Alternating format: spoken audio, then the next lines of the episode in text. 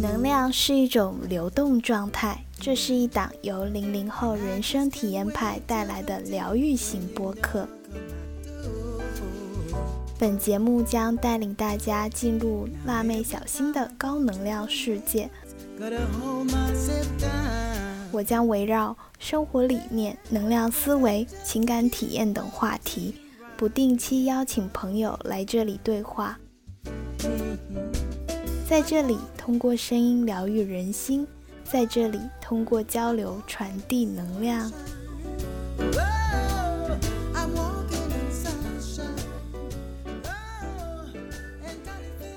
Hello，大家好，欢迎来到聆听心声。今天我邀请到了我一直很欣赏的一对情侣朋友。我在朋友圈里见证了他们一路走南闯北，开着他们自己改造的小汽车，在全国旅行的一个经历。目前呢，他俩在海南三亚快乐的生活着，做自由职业者。我从他们的生活方式上看到了做自己喜欢的事情的那种快乐和自信。今天很开心能邀请到豆豆和大宝贝来这里做客，给大家自我介绍一下吧。大家好，我是豆豆。嗯，和我和小新认识还是通过另外一个好朋友，也是我在海边认识的另外一个好朋友小慧。然后我很高兴今天能来这里做客。嗯，我最近在做的，就从昨天开始说吧，就是嗯做了手工，就还是在做手工吧，做了一个新的，做了几个新的戒指，然后。录 vlog，最近每天都在录我们从早到晚的生活日常，因为感觉在三亚最近每天都发生的事情都太特别了，就哪怕是在村子里面走路或者在村子里面吃饭，都可能跟城市的生活很不一样。发到网上就很多人都觉得挺看着挺开心的，然后就激励着我最近每天都在做。嗯，我我知道我是那个豆豆日记的忠实收看者，我每天追更啊，谢谢。哦，那那咱们扯远了哈，那大宝贝还没自我介绍。大家好，我叫大宝贝儿，然后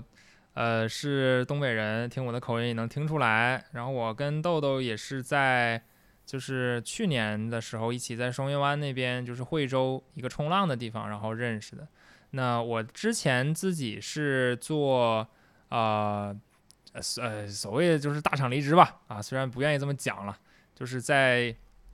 呃，两家公司有过任职的经验，然后大概工作的时间就是三年，后面因为呃这个公司各种业务调整嘛，大家都懂嘛，就是被干掉了。那干掉之后，我就想着说，哎，那我我其实有一些自己想要做的事情和想要体验的一些不一样的东西吧，那刚好就借着这个机会去。呃，实践一下，然后我就因为自己特别喜欢电音，从上大学那会儿开始就一直在做派对也好，就是电子音乐制作这个部分也好，呃，就是会比较感兴趣。然后现在就一直在互联网的各个平台上去发自己的这种在户外或者跟一些特殊的这种场景打碟、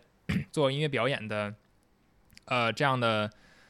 呀内容吧。然后虽然说这个。呃，也很艰难，就是剪啊、拍啊，就是会会也是一个自己的突破嘛。但是还是会收到大家的一些反馈，我觉得就挺好的。对，就是大概是这个这个节奏吧。所以你们目前就是从正常的一份工作离职，到现在做自由职业者，为自己打工，是已经多久了？呃。差不多，我们都是一年的时间。你是六月离职的吗？对，我是去年六月，一年多一点点。那我们今天就可以聊一聊这一年内你们在呃自我探索啊，或者说寻找自己的职业发展道路中体验到的经验和心得吧。然后，呃，因为我好像是很早，好像一年前我就开始。我也就我就有加豆豆了嘛，然后那时候是真的见证你们先开始买那个二手车，然后改造成大逗号，然后再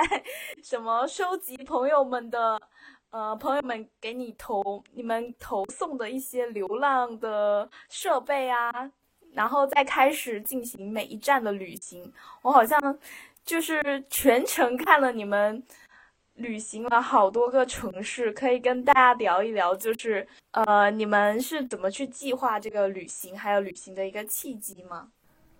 这个不得不说一句，就是 老粉儿了，天呐，都有点恍惚，因为那个时候真的是默默关注呀，啊，就是被被被关照的这种感觉还是挺不一样的。嗯，真的对看到是吧？都不白做哦，你每期作品就都都不白做。是是的，就是。呃，这也是我后面想讲，就是你们的存在可能会给身边的朋友一种力量感，就是，呃，给大家展示一种在做自己的事情和坚持做自己的一种，嗯，快乐的感觉吧。嗯，对，那就聊契机，先，要不就先聊为什么旅行，开始旅行。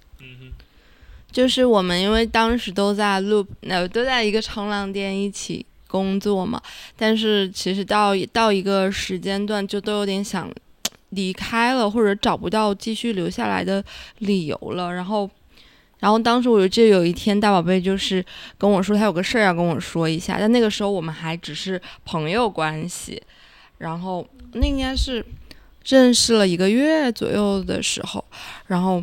他就我我就以为是工作上面的事情还是什么事儿，然后就去他家，结果他说他想自驾，但是那个时候我们其实也不是在一起的状态，就是还是朋友关系，然后也没有车，也没有讨论过就是旅行啊、自驾这些事情，只是那个时候我们都会开车开手动挡，然后都会开店里面的一个车，就是来回嗯交接啊什么的，就。没有什么其他的，然后呢？然后就是因为他蹦出来说要，呃，自驾旅行这个契机，然后你们俩就一起上路了。嗯，对，就他说了这个之后，我立刻就答应了，因为我觉得挺好的，也没什么，好像也没有什么不去的理由，再加上我本身对旅行也很感兴趣嘛，我就说好，然后我们就有了之后的一起去。嗯，看车，一起去上牌，一起自驾的这个经历。但是这个经历的开始，其实还是大宝贝当时的那个突然的那个想法和表达。嗯，于是你们你们俩就是都辞职了那个 那个店的工，对，就同时离开了。哇，然后你们第一站去了哪里啊？呃，我们其实从搞到车到第一站，其实中间还经历了，就是呃，当时那个时候又去，应该第一站理论上应该算深圳吧。嗯，对，我的契机其实就是，啊，我因为之前的工作嘛，然后很多时候都是那种忙到就是就很没有自己生活的这种感觉，然后其实也是最近去年，可能对，就是这两年吧，才开始有。哦，好像要关关注一下自己哦，对，然后就那个时候就会觉得说，嗯，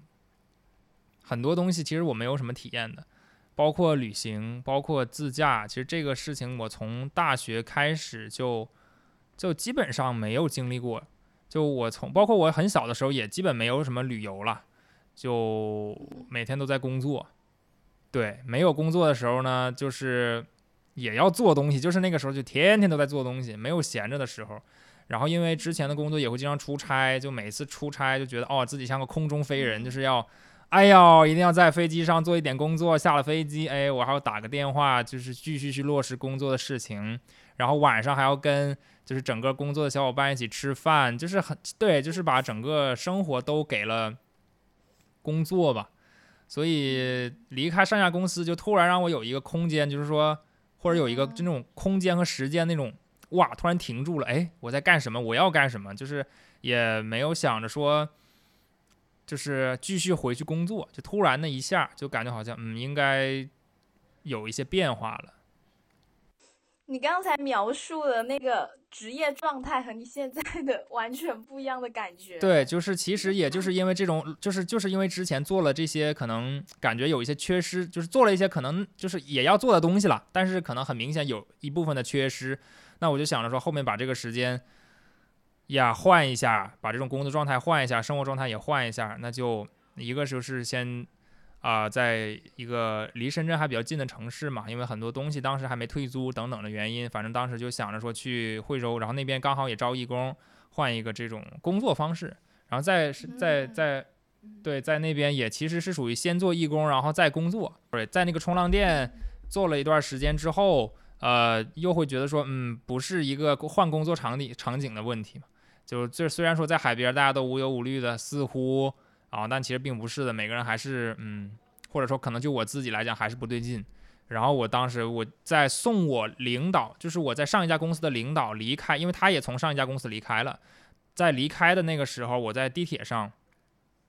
我突然就想到，要不我想开个车出去溜达溜达吧，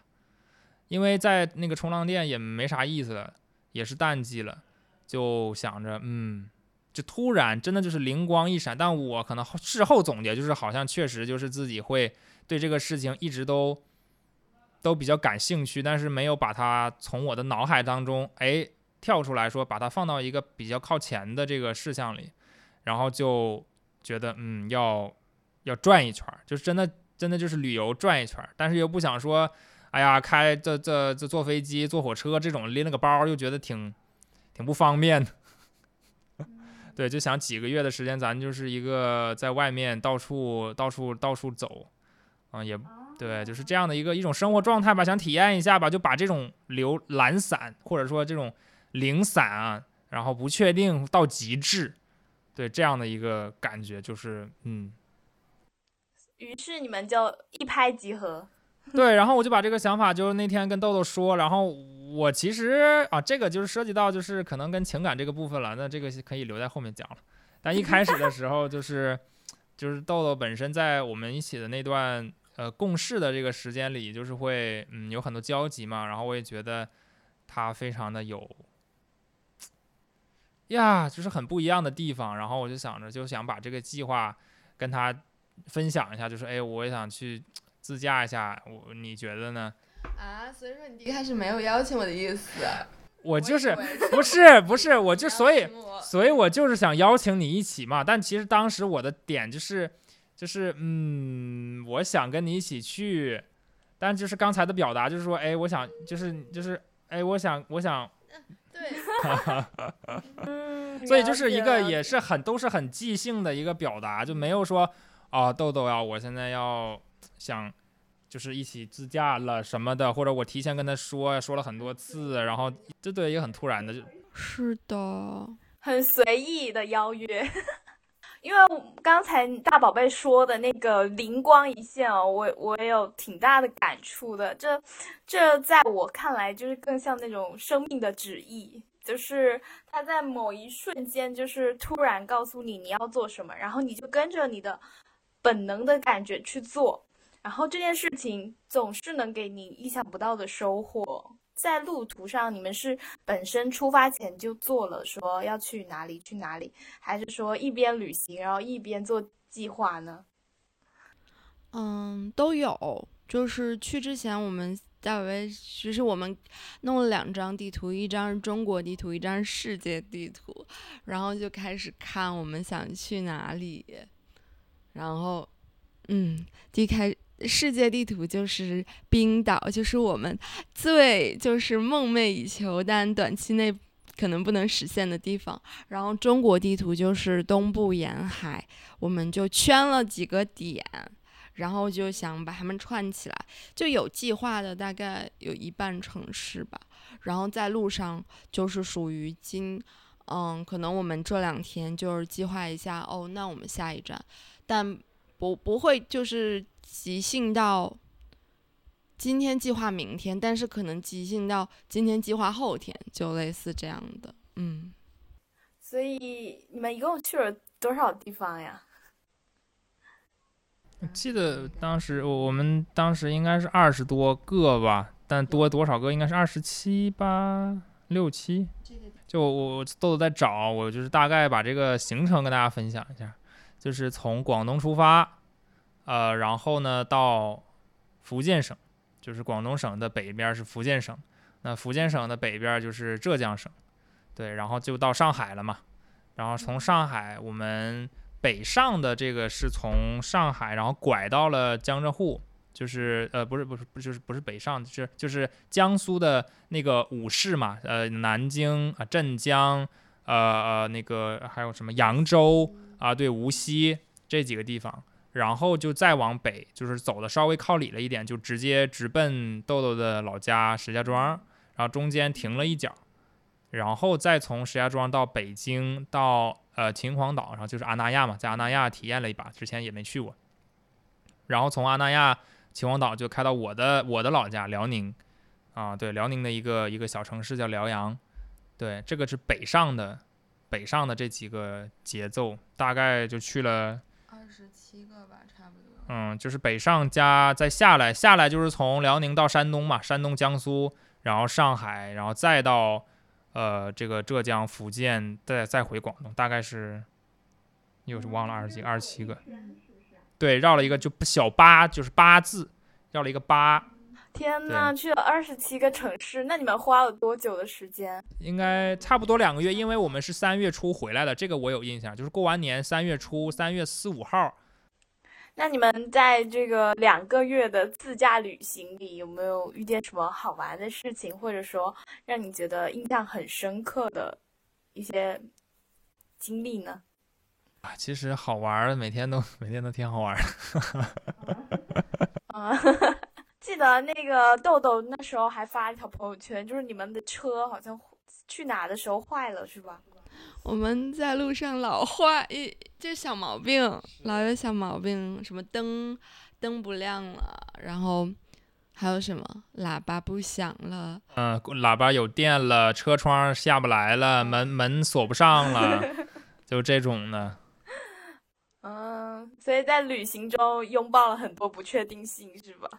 是的，嗯，要不我们分别分享一个，就是印象最深的事情。我们两个人的可能不是一个。来，你先说吧。啊，我先说呀，那我不会把我把你想说的说了呀。你知道我想说的是哪个？我不知道你想说哪个。那你先说，我好几个。OK，我其实。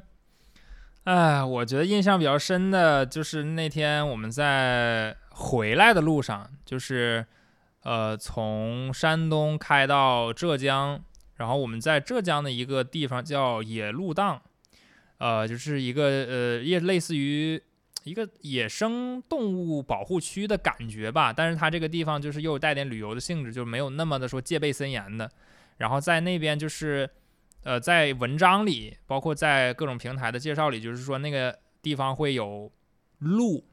就是那种野生的麋鹿，就大家可能在电视上看到的那种什么动物世界里面会看到那种野生麋鹿的那种那种麋鹿啊，那种鹿不是那种梅花鹿啊，是那种大脚的很大的。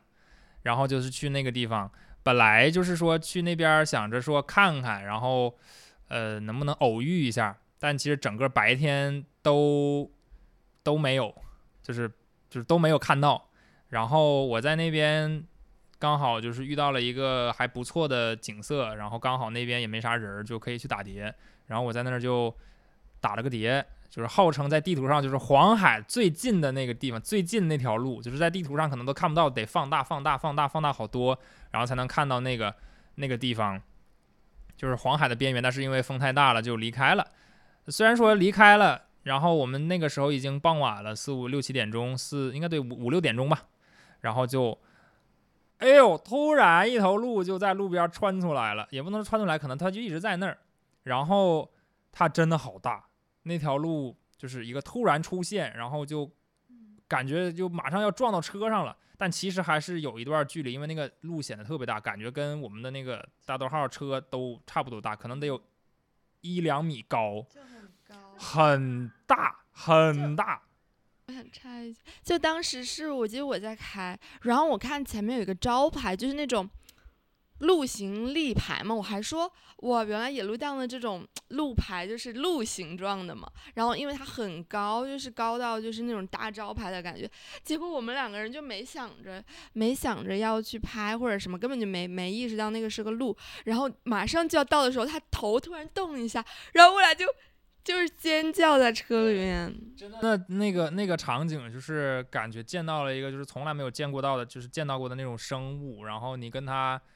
很近，就是很近，都不是说隔着玻璃，就是就是，对，就是你在他身边经过，然后他好像还瞅了你一眼，类似这样的。但是我们又没来得及拍照，然后那个时候我们还在后面还在想要不要拍照啊。然后我们想，嗯，可能也也没关系吧，不用拍了，就是发生过啊，打印在脑子里了啊，就是很这种瞬间，就是就不会忘记，就是真的不会忘记，对。就可能也是因为你们来来不及拍照，反而你把这件事情记得更深刻了。确实，就一直都记得那一幕。嗯，还没有看见过那种高一两米的路，这也太就惊险了吧？对，真的很惊险，真的好大，就是真的很大。那个大脸那么长，那么长，然后那个眼睛那么大，然后大脚，就比牛要大好多。那他他有攻击你们吗？应该没有吧。没有，他就在等着过马路。啊，好可爱！这怎么变可爱了？然后我们当时过去的时候想，要不要掉头回去再重来一次，再拍一下什么的。但后面就算了，就让它成为那种没有被记录、没有被影、没有影像记录的时刻。就是感觉很多精彩，它确实是。没办法拍到或者什么，但他会在心里面就记很久。对，真的，就是你说这个，我就想到之前我在海南，我们经常在山上，就是夜晚的时候会爬去山上，然后看流星。但是你带的手机，它完全没办法捕捉到流星。甚至也没办法拍清楚，然后我就很努力的睁开眼睛，要就是把那一瞬间，就是像眼睛就像个摄像头这样咔嚓一下拍进去，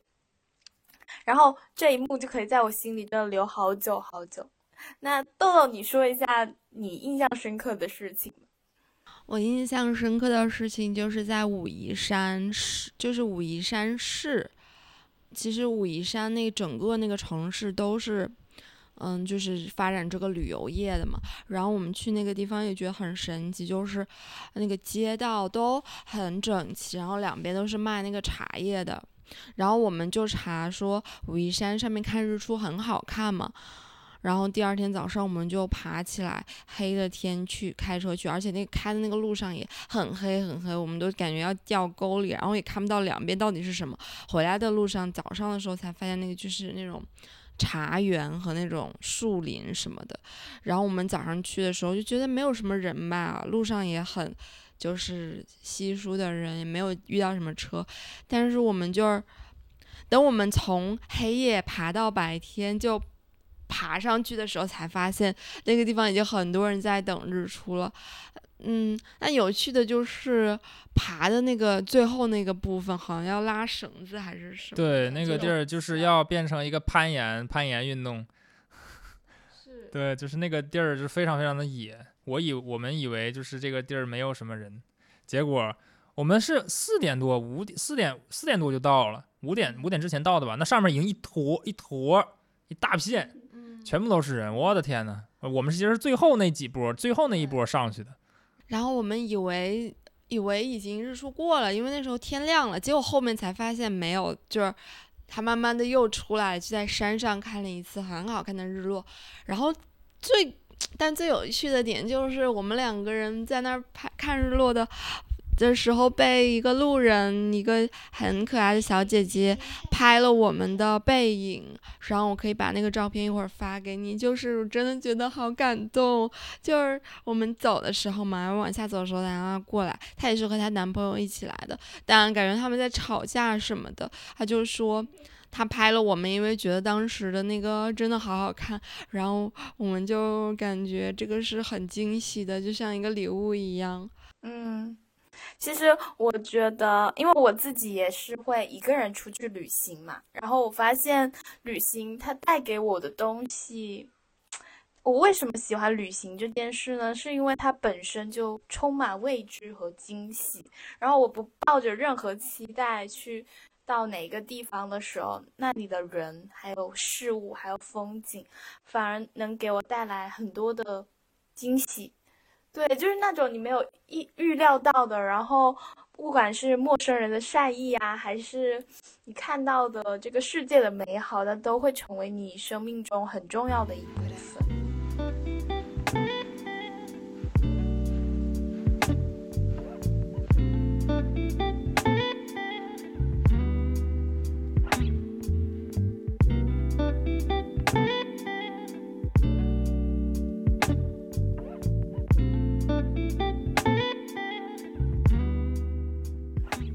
啊、那我们再聊一点，就是，嗯，你们目前在做的一个事情吧，义工旅行，然后在自驾旅行，再到现在去做自由职业。嗯，那我就想问一下两位是怎么去探索自己的生活方式的，包括说怎么探索自己喜欢的、想做的事情，并把它做成一个工作的。我我我其实没有很刻意的去说有这三种阶段，就是我要先义工旅行，再啊、自驾，再自由职业，其实没有分的这么的明确。我觉得它它它是一种，就是顺着它这就来了，因为本身。嗯，我们这义工旅行可能对于我来说不太不太算旅行吧，就是因为它就是就是有点像，呃，就是去隔壁城市一样，就没有那么远。对，那去自驾旅行就是一个，其实它也只是两个月的一个，就它是有一个计划嘛，就它的计划肯定还是说会更更像项目一样更短。那我我我们可能也不可能说哦，我一自驾自驾个大半年，这个对于我们来讲就不太适用了。我们的这个计划可能还是以一些时间节点和一些事件为为这个这个去做这个事情的一个节奏。那回到我们现在做的这个事情本身，其实也都是在旅途上，或者在一开始我们认识那段时间，就是一直在讨论这种东西，就是我们想到底想做什么事儿嘛。其实核心还是这个。那旅途包括义工，其实就是把这个原来用来工作的时间花在可能对于这些事情，对于我们自己是谁呀、想要做什么事儿啊的一些这种向内的思考上。就它其实是一个顺其自然的事儿。我们回到呃惠州之后，就是自驾结束之后，其实就大概用了一个月的时间，又去先稳了一手，然后包括对我们住的那个屋子啊收拾收拾，然后大概找找感觉，就是自己想做什么，其实也就开始做了。那因为需要解决这个生存问题呢，其实就倒逼我们。哎，那我们把这些东西看怎么去结合，就是相当于主动的寻求了更多的困难吧。对，因为这种不像是说我有一份工作，那呀，就是嗯，我要汇报给谁？但这种生活状态就是他没有办法汇报给谁，他就是汇报给我们自己，就是这是我们发自内心想要实现的一些。画面或者场景，其实但我们并没有说哦，我要通过这个事情去营收多少，所以，呃，对，它就是个顺其自然的事儿吧，对于我们来讲，嗯。嗯，那豆豆呢？豆豆我觉得就是把之前一直想做的事情尝试了，然后就是突破我，就像手工啊、视频啊，以及运动啊，反正这些就是来海边之后会做的事情，其实是我之前一直想做，而且在做的事情。但是因为之前工作原因，就是可能就嗯做的这个感觉和程度或者说频率就很少，但就是因为这种你想做，但是又平时的生活已经很疲惫了，就是能花在这上面的精力就很少，也会带给我很多痛苦嘛，我就觉得很难过。但来海边之后，就是把之前想做的全都尝试了一遍。它就是一个可能心里面一直有的种子，但是我用一段时间去好好去呵护它，给它一些阳光和养分和水，来看它能不能长出来的这样一个过程，但没有刻意的去说计划，因为我我来海边之前，其实只有一个目的吧，就是让自己回到自由的状态。因为来海边之前，其实是受到一个很大的人生的挑战。对我来讲，可能就是二十五年来最痛苦和最不自由的时刻。然后那个时刻，我心里面就是知道，我想要的东西可能就是要开心和快乐这件事情，跟物质跟其他都没有关系，就是自由这一件事情，让我觉得到海边就是想方设法。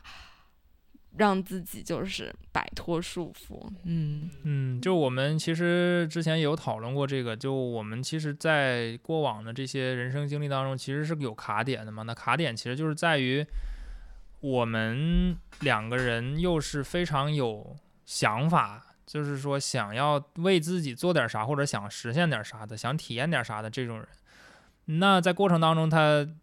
那在这种传统的工作当中呢，肯定他就没有办法完全的，或者在那个年龄段吧，那种心理的状态，他没有那么成熟，就是说他没有办法非常好的去管理自己的情绪，管理自己的时间，以及对外的一些工作能力，其实这个部分是比较欠缺的，那就会跟自己想要做这些事情脑子里的这些想法就一直打架，所以这个脑这个脑子里的东西就越转。越大越转越郁，这个怨恨越深，这个羁绊越重，然后就刚好有这样的一个机会，就就需要一个爆发。那其实，在这个过程当中，可能我们已经都想好要做什么事儿了。那其实它更多的是一种理想主义的变变现吧，就变变到现实了。它并不是赚钱了，就我们并没有说是我们希望这样的生活方式来来维持生计。可能现在如果是这样的话，其实他从收入和这些本身的对于这种这种所谓的循环来讲，应该是要可能更在意的。但我们其实没有特别在意这个事情，就是哎，我能吃多少，我能这个能能经经济适用就经济适用。我们已经很多很长时间没有买过东西了，我们的开销非常的就是真的就是能就是最最简化了，就是所有的东西其实也都是以前赚工资的时候就是。囤的货，然后囤到现在，其实就呀，嗯，就是就是可能是因为这样子才会形成我们现在这种生活方式，但可能他还是会以我们个人，就我们两个可能都是比较自我的那种吧，就是自己想要弄什么不弄点啥，就是会很难受。那一切其他的事情都可以让路的这种，但也能够克服里面可能会出现的风险，虽然很痛苦，但是。他跟那种，呃，我要跟老板汇报的这种痛苦不太一样吧？其实你们刚才说的描述的这些，我真的深有同感，就是感觉，呃，我们现在展示的是一种更追求自己的心灵自由的一种生活方式，就是可能是那种不计代价，然后又努力去选择让自己。能进入这种生活状态的一个方式，像我自己来说，就是比如说刚才大宝贝说的那种选择困难模式，我特别有体会。嗯，我现在自己在做博客嘛，然后其实我是今年六月份辞职的，然后我是先一个半月的旅行之后，再花两个月去生活和找工作。但是找工作这件事情对我来说就是有点排斥，所以我又选择了去做自己的事业，为自己打工，就是做做自媒体呀、播客。然后你要说它，你想通过它变现，但其实需要孵化很长一段时间，而且变现还是后面的事。然后就是全靠自己的热爱，还有嗯喜欢做件这件事来支撑。然后我就在想，但是可是为什么我们还能选择这份呃选择这样的生活方式呢？本质上就是我们从这做这件事情上得到了满足和成就感，然后这种体验就是那种你从内心发自内心欣赏自己，然后认可自己的感觉。是的，就它其实更多的还是一种。就是对，就是从个人来讲，就是对内和对外的一种和解吧。就是，其实我我之前跟豆豆也在讨论，就是说，哪怕说我们再回去工作，其实经历了这种心态上的这种旅程，内心灵上的这种旅程，其实你无论做什么事情，其实它能够能够更可控，就它的这个所谓的宽度和内心的这种承能够承受的东西，其实会比过去要丰富很多。过去可能因为领导的一句一句微信就 rap，哇，就是可能一个一个大难受。可能是同事的一个什么眼神儿，或者是什么的一个在怎么沟通群里的一个什么什么 diss，就哇就非常的难受，就可能现在想想就是嗯，好像也没有什么可难受的，就是就是就是就是一个嗯，都是就是大家都是工作而已嘛，也别那么较真儿啦。对，就其实现在这个社会上，嗯，就是他会忽略很忽略了一个点，就是我们对自己心灵的探索。包括我，其实我从去年才毕业的嘛，然后呢，我是毕业前我辞了职，然后就开始义工旅行，然后反而是在这一年的自我探索和心灵成长之后，我发现我的那个心理的韧性变强了，就是我的弹性变大了，然后可以包容很多的事情，甚至呢，我现在在做的这份工作呢，其实跟我毕业前那份工作。差不多，内容差不多，但是我完全体验感不一样了。就因为毕业前我还非常的局促在那种，就是你的思维眼界都没有被打开，然后你看到的只能是你目前经历的那些，比如说 leader 他不认可你呀，然后呃你。就看总是会看到自己的不足，然后在一年后我做这件事情的时候，我就在想，我怎么样通过这份工作为我自己赋值？嗯，我怎么样通过这份工作先保证我生活的一个呃生存，然后在这个基础上做我自己喜欢的事情，就反而你的思维就变活跃了，然后也没有那么是的，就这个感受还是。反正对于我来讲，非常的深刻的一个点就是，我会发现，其实我过去的很多情绪上的卡点，就现在回想看，就是嗯，没有什么可卡的。对，就是就是，我觉得是一个很重要点，叫转念，就是你的意念、你的想法，其实可以决定你的生活。我们去怎么样去看待一件事情，它就是有两面的。如果你一直去看待它的不好的地方，你的生活就会越来越不好，然后越来越过到就是让自己觉得很焦虑、痛苦的感觉。嗯，就还蛮有感悟的，对吧？然后就是现在现实生活中有朋友来跟我讨论的时候，我也会鼓励他们，就是我们越年轻，其实是越有试错的成本的吧。因为我一直觉得，就是现在自己还一无所有，所以我可以失去很多东西，因为我也没有拥有过，这样我就更能坦然的去迈进一些能挑战的地方，然后也可以勇敢的跨出舒适区。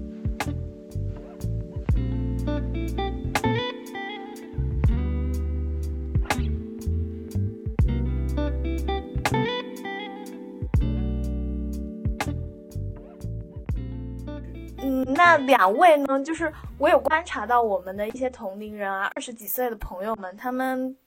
就经常会因为自己想做事这个事情，但是会非常在意外界的眼光，还有这个社会体系，然后让自己就活得很拧巴。那两位有什么意见能分享一下吗？在这方面上？哎呀，就没有什么什么意见了。我们也是拧巴当中过来，就是也还还在还在拧巴。对，就可能像，但我这可能像我我的点是在于说，我可能不希望这个事情是我来主动选择的吧，就可能会有一个推手。就比如说，如果说这公司一直还开着，我可能还是会一直在干着。就就是其实它还是会有一个环境的一个因素影响到我，那我觉得才能 OK。那这是一个一个冥冥之中啊无形的一个手让我去做这件事情，你会感觉到这个事情是各种因素推着你在走的，然后你会发现过去你经历的这些人啊经历的这些事儿。都会给你可能在这个当下的阶段想要做的东西做铺垫，就其实都不白，就所有的人都不白认识，所有的事儿都不白做，所有的呃钱都不白花，所有的饭都不白吃，就是很多时候你要做这个东西，它自然它就弹出来了。这个可能比较玄学，但我觉得，嗯，是这个感觉。嗯，就是你回过头来看，发现你经历的每一件事都是对你现在或者未来都是有意义的，而且在冥冥之中，它就能给你一些新，就是一些感悟和成长。就就是你其实，在人生经历当中，你想做的事情和你被迫做的事情，它肯定可能会同时存在嘛。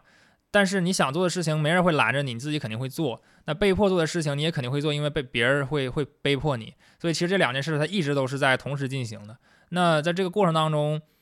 就就就接受它就好了。那比如说，那现在没工作了，那没工作了咋办呢？那要么就是去找工作，那要不然就是做把自己要做的事儿做了。那除非说自己没有什么要做的事儿，那其实也就是找工作。那这个就就是自己要做的事儿，其实就是一个，它就是一个客观的一个现象吧，我觉得。现在我回头看啊，就是它是一个客观的现象。那以前在做的事儿，现在可能中间停了一段没做，那后面再续上，就是也也是合理的，也没啥问题。我觉得就是想好了，想好了，它可能带来的挑战后，就是如果反正就是接受这个事情，你选择了它，你就要接受它的全部，然后选择就坚定了，就没有人可以左右。而且而且这个感觉就是在于，就当我们去判断这件事情为什么是，哎，真的是我想做的吗？其实可能我会之前有一段时间会这么想，就比如说我可能喜欢音乐，喜不喜欢音乐呢？我会问，那我会问我妈，我会问我朋友，哎，你觉得我喜不喜欢音乐呀？你觉得什么样的人他真正是说，哎，你觉得他喜欢音乐的呀？就是我会也会通过其他的人去。来确认说，哦，那我真的是喜欢这个东西，那我再用换就再换一种心理状态，再去面对音乐或者面对这种事情，那我对这个行业，对这些行业内的人，对这个领域的一些各种文化也好，各种事情也好，就是有更就会有一个更全面的认识，那再确定，OK，我真的是想做这个，因为我之前也遇到过，就到底我想做什么这件事情，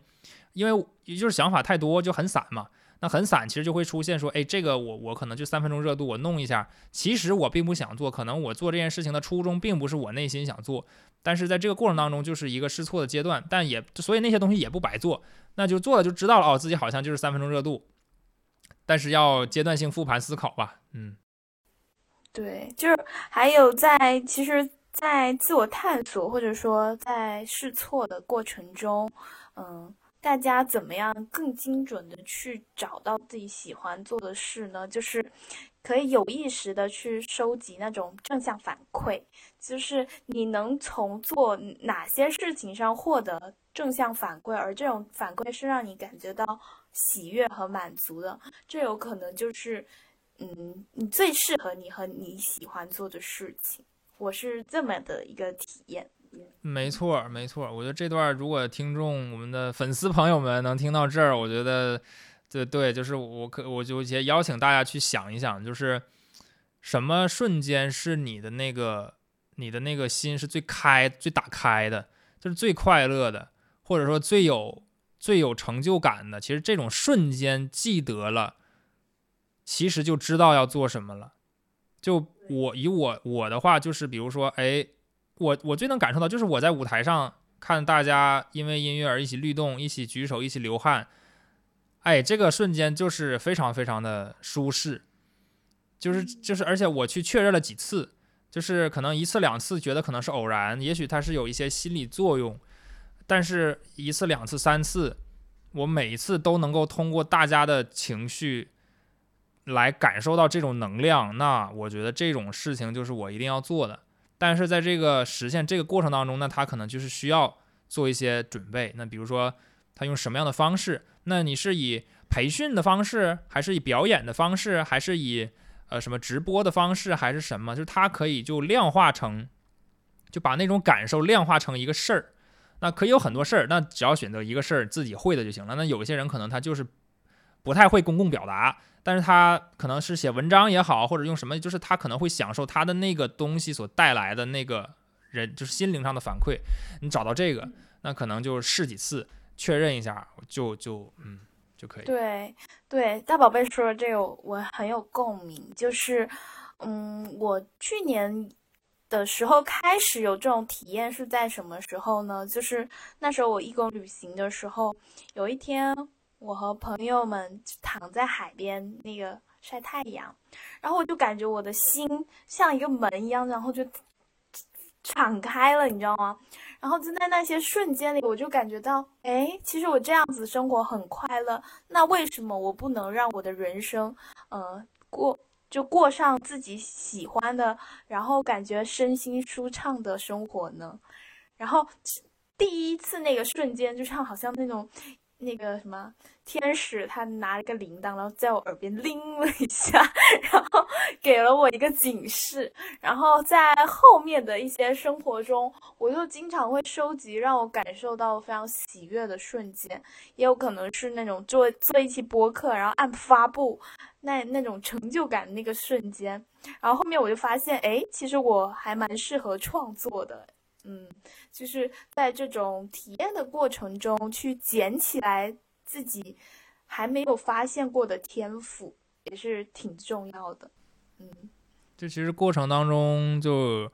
就是一定不要不要管别人怎么评价，因为每个人的立场是不一样的。就是他觉得你好，他觉得你不好，其实这东西对于你来说没啥太大用。就是你只有你觉得你自己好，你才是好的。这个也是过程当中我们体验到的一个点。就我也知道，可能这个也是很多朋友的一个卡点吧，就是。会比较在意对别人的看法什么的。那我比较想了解，就是你们两个身边的家人是怎么看待你们的，呃，现在在做的事情的？就是我觉得是这个阶段，大家看到我们真的在做我们想做的事情，而且生存问题是没有什么问题的，就是还健健康康、开开心心的，嗯，就是很很为我们高兴。但一开始的时候，确实连我们自己都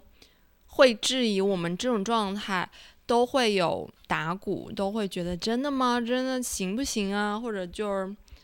对，都连我们自己都没有那么坚定的时候，家人其实他们也是的。他我觉得他们都是会受我们的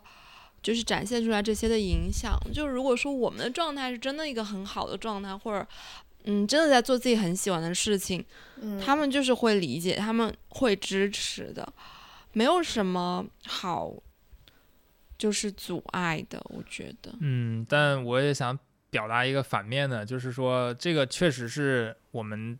哎，就是确实是跟他家庭的这个观念有关，但我也知道，就是之前我在呃一个平台上去发我们的这种呃旅行的内容，然后以及我个人的变化的这种内容嘛。其实评论区就很多人，就是会说怎么样才能像你们一样啊？这个需要多少钱呢？你们、你们、你们是不是什么有什么东西什么的呀？你们靠什么谋生啊？其实这些非常多，大家会在下面讨论。那也有的说，哎呦，我家里人就是不让我出去啊，我也很没办法呀。就是就是就是这个，它确实是会成为阻碍我们想要体验这些事情的一个原因。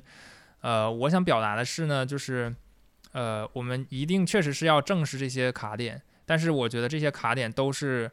在这个过程当中是可以被我们通过自己不同的理解去化解掉的。那就举个最简单的例子，你说大家都觉得一定要有钱才能做这件事情，那其实我也想表达的就是，这个事情做成什么样，它的你说流浪，你流浪成什么样？你是流浪一年半年，还是去哪儿？还是我就是在我老家，我就到处转，我就在省内去转。其实它它会有根据不同的你的这个现在的状态去去设定的一些东西，不是说哦我就要去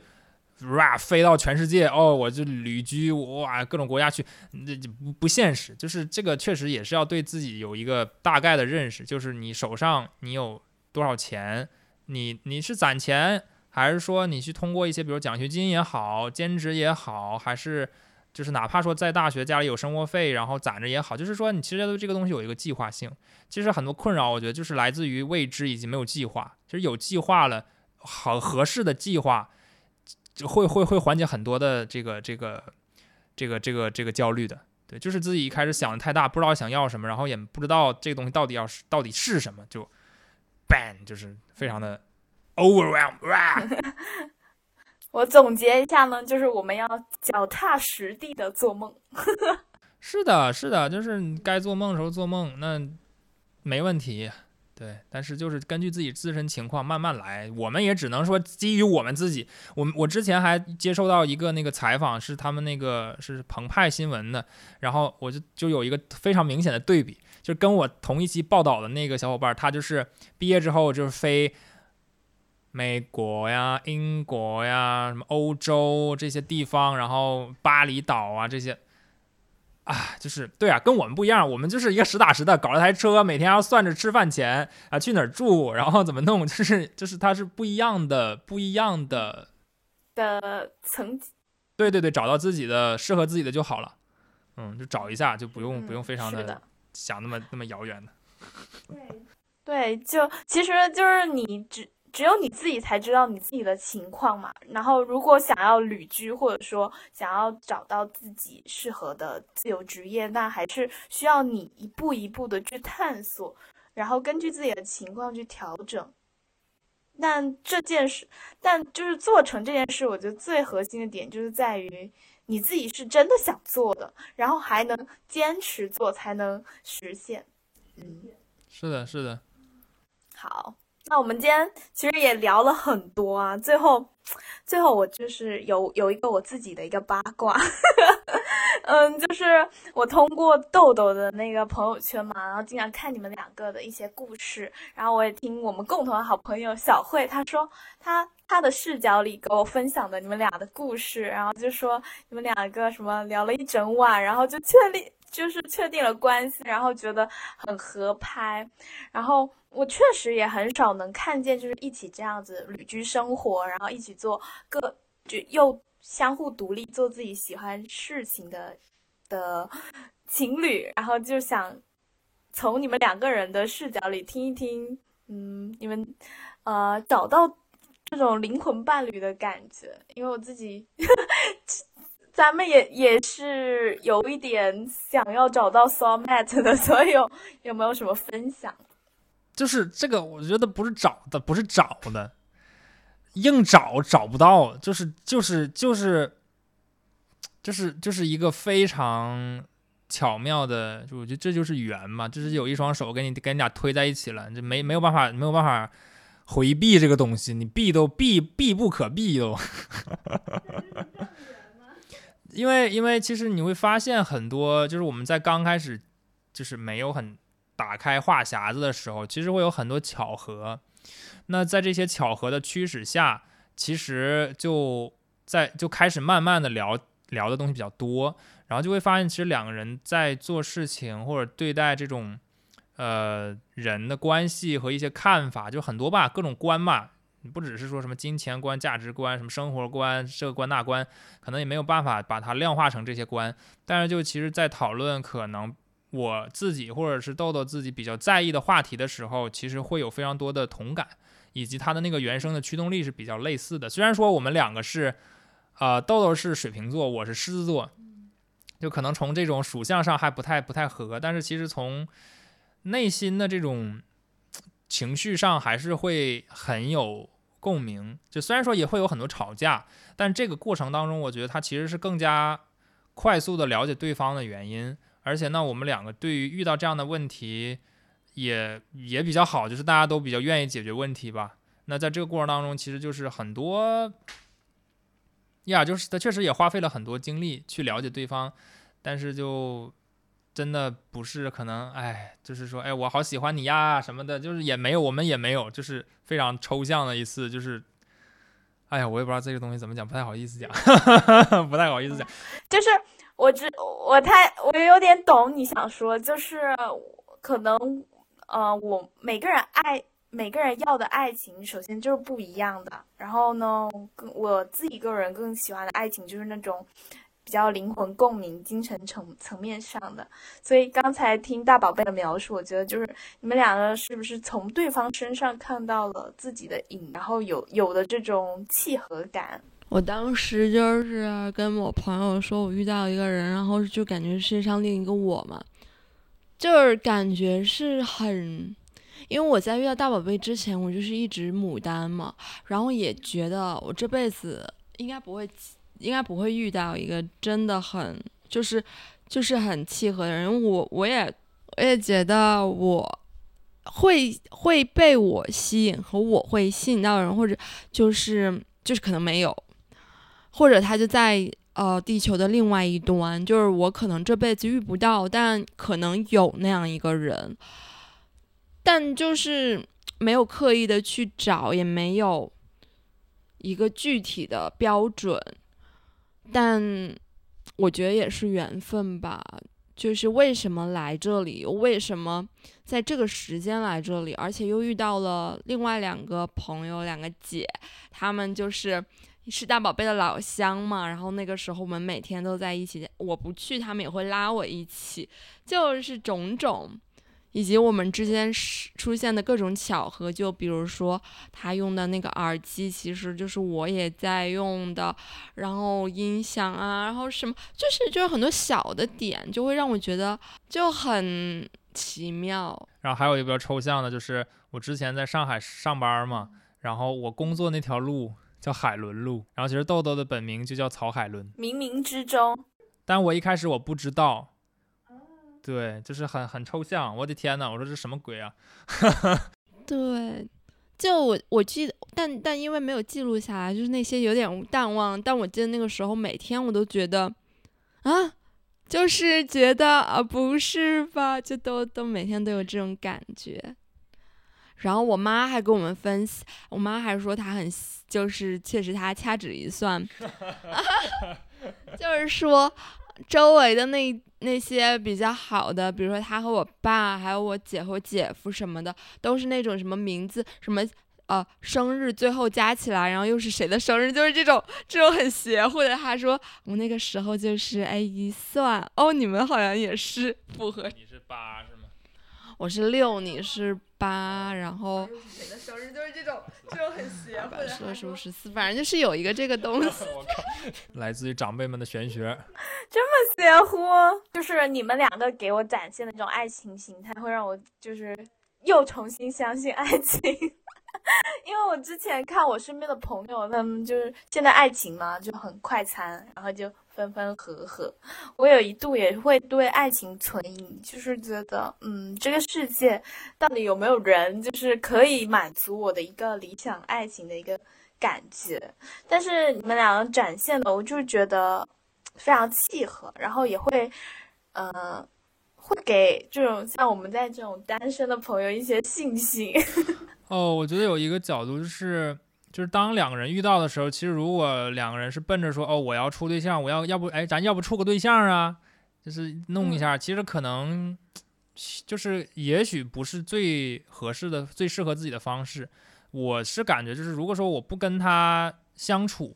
我会觉得有点遗憾。就是我如果是我其实是这样的心态，就是会觉得真的有点呀，我不是为了找对象而找对象啊，我就是觉得我确实是要想跟他一起度过。时光呢？我，哎呀，我要，哎呀，我就不说，我要是真的不不去讲的话，我就会有点，我靠啊！我我以后工作，我可能我天天也想着他吧，就是这种。哦，就是就是你遇到那么一个人，他像一个磁铁一样一直吸引着你，而这种磁力是你不可抗的，是不是？对，就是就是因为你说我为了找，怎么算找呢？怎么算对象呢？对吧？那处不处处？那这这这这算处对象了吗？也也也不是吧。对吧？那你有有那么多选择，呢一线城市那么光鲜亮丽，对吧？你有这么 social 啊，有些很多各种不同的社交圈，那异性也很多呀。那有要求，比如说你要长得多少啊？那这什么生活生活状态什么，就是有很多客观的要求嘛。但是我觉得，就回归到自己内心对一个人的感知上，就是你觉得他到底哪儿好，你到底喜欢他什么？那你觉得你想跟他在一起，那就去去做，因为。你因为你知道，就是可能，也许确实也是因为一定要褪去那种 浮华的这种，可能就是荷尔蒙过剩的那种感觉，可能才会冷静下来，就是觉得，嗯，自己到底想跟什么样的人一起生活，是想跟什么样的人一起创造一些什么东西。就是遇到豆豆的时候，我就会有很明显的那个心里的那种波动，就是嗯嗯，得得整得干点啥吧，这这这。哎呦我的天呐！我这，然后然后那个时候我就特别 想让他去 loop，呃，去那个冲浪店的呃，那个就是婉之，因为他特别喜欢滑板嘛，我也知道，然后我也就觉得可能也也可以去帮帮，就是就是能够建立这样的机会，就是就是你其实你就很期待能够跟他有一些连接，但我可能可能就是有其他人可能就是就是也有也很好，就大家都很好，但是可能就是就就不是那种那种感觉，就是比如说你说两个姐不也都挺好的嘛，对吧？但这对很明显不对嘛。对吧？那那那就就是就是他真的会有不同的人，他的那种精气神儿和他的那种那种气场，他是会会让你有一个感知的。就当你有这个感知的时候，其实它是一个客观的，就 biu 他就来了。他他没有说我很主观的，哎，我要跟你处，我要跟你什么什么，就没有这种，他就他就来了。大家记得抓住这种感觉，但确实他可能需要一些条件去创造这种感觉。对，那其实梳理一下，还是说本质上你还是要对自己想找什么样的人，想跟什么样的人生活有一个比较清晰的梳理，然后这种梳理完才会让你，嗯，就是更轻易的在生活中，比如说遇到这个人，然后更容易的去捕捉这种信号，对他就会变得敏感了，然后就，像电击，原来是这种感觉。回想了一下，但我就不是，不是，就是就是知道自己想要跟什么样的人一起共度生活或者什么，就是没有想，甚至有点抗拒。但是我我觉得我是慢慢在改变，就是之前的之前可能就是很拒绝，我觉得反正不会恋爱了呀，就是说根本不不看男人，越这么说的人越在意。是啊，因为周围的人都在谈恋爱，但是我就是确实就是从来没有过，然后我就会觉得咱们就是不了，然后就很就很关门嘛。但是我觉得在自由和放松的状态里面，就会就是不会拒绝，然后就跟着感觉走。我觉得就是那个时候，我每天都想见到大宝贝，每天都想跟他聊天，每天那个时候真的就是。就是下班之后才是开始，就是会待在他家，就一直赖着，然后就聊聊聊到凌晨，聊到第二天，就每天都聊好多好多，就感觉这种感觉就是就是我就是想跟他聊天这种感觉，就 因为豆豆说那个，我之前也有很明显的感受，就是。哦，我我已经我已经七年没谈恋爱了，然后呢，我就感觉我之前一直封闭住自己的内心，然后后面就找到自我，然后慢慢放松的时候，你就感觉其实是本质上就是感觉自己是爱，就是认可自己，然后允许自己被爱的，才会才会打开自己的心门，然后慢慢认识到新的人。所以听你们这样讲，我感觉就是还是需要契机吧，然后也不用刻意的去找，就做好自己的事情。然后如果有缘，该来就会来啊！真的，做做好自己事情就是会来的，会来。就给了我一点点信心，说不定，说不定你的这个未来的这个男朋友就是来自于这播客，就有一个有一个那个，比如嘉宾也好，或者粉丝也好，就是思思路打开，你为了瞎瞎瞎说哈。嗯没准一会儿什么一会儿什么漳州啊什么？哎呀，哎我我跟你说，我们我前几天就是有另外一档播客，那个姐姐她是做做采访一百位女性的婚姻观，然后呢，她是在小红书上联系的我，然后呢，我们就聊了一期那个长期单身的一个话题，然后她是九零后，她已经她离了一次婚。然后这一期播客会在二十号发出，大家也可以期待一下。对，期待是在是在这个你的你的这个账号里吗？还是那呃在对方的对方叫婚姻内外，大家可以关注一下。好，然后然后呢，我最近有了解到，就是你们好像是在做一个艺术节，是不是？跟大家介绍一下。哦，这个艺术节是我们现在在海南来海南的一个原因。然后这个艺术节是呃三亚海南三亚市梅莲村这边的一个类似于乡村振兴的一个项目，它是跟三亚市旅游跟文创这个部分的这些呃这个板块的事情的一个部分。然后我们在这边就是会去做一些呃艺术的行为，跟其他的一些小伙伴啊拍摄呀，然后装置啊，行为艺术啊，然后我这边可能是音乐呀等等的工作坊，这些都是会在这边去。呃，开展，然后这个活动其实是已经结束了，是十月十一的这个假期。对，但后面的话应该也会陆陆续续，这边可能还会有一些事儿吧。对，可能也有一些新的合作的探讨或者怎么样，就大概是就类似于一些艺术家在这样的一个村庄里，海边的村庄里，然后去做一些自己的创作，然后大家一起，对，就是去做一些这种艺术的事情。嗯，那它是公益项目的吗？还是？呃，这个应该算是政府项目，也算是因为因为因为它也算是个乡村振兴，也算是公益。如果是这么理解的话，因为它也会给这个村子带来一些呃人流嘛，因为这边做活动。嗯，大家就是如果有去梅莲村的话，附近也可以去转一转。是在当地的海滩吗？对，就是一个非常漂亮的一个渔村，有沙滩，然后这边村子修的也比较干净，然后我们这边也会被提供住宿，然后大家小伙伴就一起玩什么的。就是如果说。咱们的粉丝朋友想要参加这种项目哈，可以关注一下，哈哈。嗯，给大家介绍一下你们的两个人的账，那个小红书名字什么的，宣传一波。我就叫。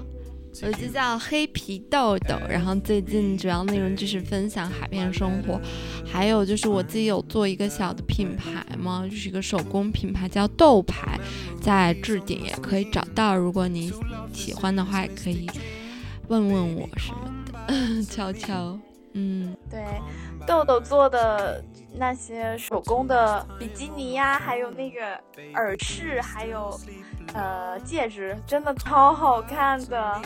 大家大家可以去他的主页上看一看。然后大宝贝呢？呃，我的话就是我自己是一个 DJ，然后现在会在各种平台吧去发布我的音乐的表演的内容，啊，然后其他的就没啥了。我倒没有什么个人品牌了，我自己其实现在还没有做活动什么的，就是野桃的话算是我的一个。呃，算是也算是我的厂牌吧，这可能不叫品牌吧，就类似厂牌这种概念，就是可能未来会延伸去做一些活动，做一些周边，但这个目前还没有开始。现阶段主要就是以音乐内容为主，长的这种呃音音频内容吧，一些分享一些电子音乐，对，然后后面可能也会有一些自己的个人作品，那这个就未来大家可以关注一下。然后名字就叫奇形怪状的大宝贝。你们俩对照的是吗？啊，黑皮豆豆超爱玩，是一对奇形怪状。行，我我也有一次有点进你的那个那个 DJ 的一个音乐，然后我就发现你的那个音乐风格还是蛮多变的，对吧？在不同的场域。对，就现阶段的话，其实从作品表达上，就是希望能够跟多种场景去融合。自然的，呃，这个海边啊、山里啊、公园啊、一些建筑物啊，或者是一些内室内的一些场景啊，就是就是多玩一玩，就是觉得也通过这个也认识了一些特别特别有意思的新朋友吧。对，反正就是一个我自己会比较享受这个过程的事儿。对，就是呀，持续更新。好，那我们今天聊了很多，差不多就到这了。然后，呃，我。刚才在采访你们之前呢，我翻了豆豆的一个主页，然后呢，摘抄到了一句我觉得很适合今天用来总结的话。嗯，豆豆说的是：选择本身不重要，但只要生命在流淌，最终都会有所有所收获，有所失去。就是很印证我们现在二十几岁的人生，在。在体验中去度过，然后在体验中摸索到自己喜欢的事情。然后今天呢，就是也算满足了我一个好奇心嘛，因为我一直很好奇你们是怎样的生活方式，还有呃怎样的一个经历。然后相信听众朋友们如果听到这里，应该也会对就是想要。义工旅行啊，还是旅居，或者说做自由职业的一个生活方式，有了一定的了解，那就特别感谢啊大宝贝和豆豆今天来到我的播客，谢谢你们，谢谢你的邀请，谢谢小新，谢谢慧，慧学慧姐，感谢。呃，小慧一定会听这这期播客的，感谢他，他把我们俩牵感谢，真的。期待我们早点能见面一起玩儿。好啊好啊，那下期再见喽，大家拜拜，拜拜拜。Still playing on new movie screens. Remember me, let's set the scene. You and me, what could have been. Still swimming in old lovers' dreams. Still playing on new movie screens. Remember me, let's set the scene. You and me, what could have been. Still swimming in old lovers' dreams. still playing on new movie screens. Remember me, let's set the scene. You and me, what could have been. Still swimming in old lovers' dreams. Still playing on new movie screens.